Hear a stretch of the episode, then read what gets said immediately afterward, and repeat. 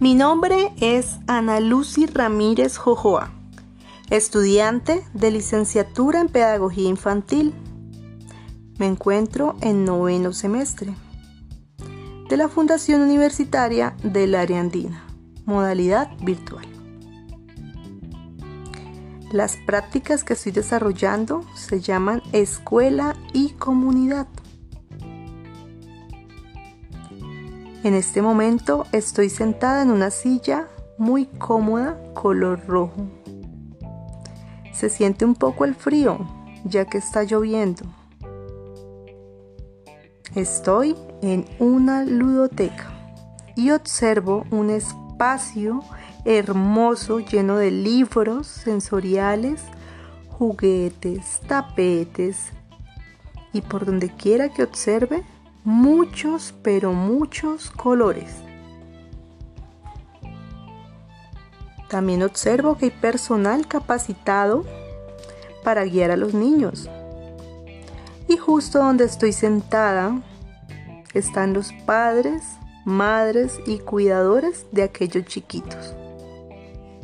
Algunos tienen cara de aburrimiento, otros están echando chisme como se dice coloquialmente en nuestro país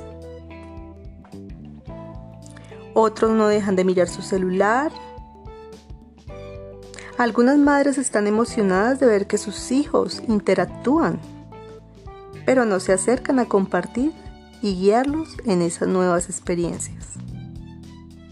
También me percato de que algunos niños actúan de una forma mientras los adultos observan y de otra mientras no los ven.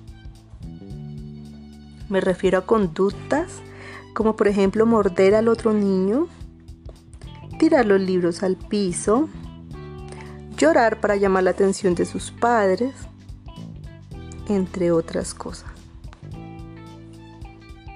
Algunos padres están preocupados porque hay actividades donde los niños Deben estar descalzos y utilizar las huellitas de sus dedos para pintar, más conocido como la técnica de dactilopintura.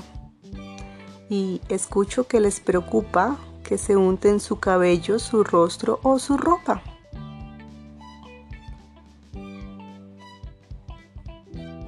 Me parece gracioso, pero también siento que desde mi práctica podría crear un proyecto para que los padres, madres y cuidadores de aquellos niños tengan en cuenta de que es importante todos estos procesos para su maduración y plasticidad cerebral.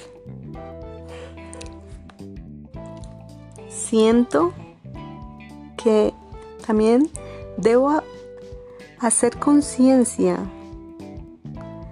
en aquellos adultos para que tengan en cuenta que la ludoteca no es una guardería y que es importante ese enlace afectivo con sus hijos o nietos. Que la escuela no está solo en, la escuela. La escuela puede ser en la casa, en la calle, donde quiera que esté, en cualquier espacio. Sirve como método de aprendizaje y que tal vez de esta forma ellos cambien su concepción frente a la primera infancia.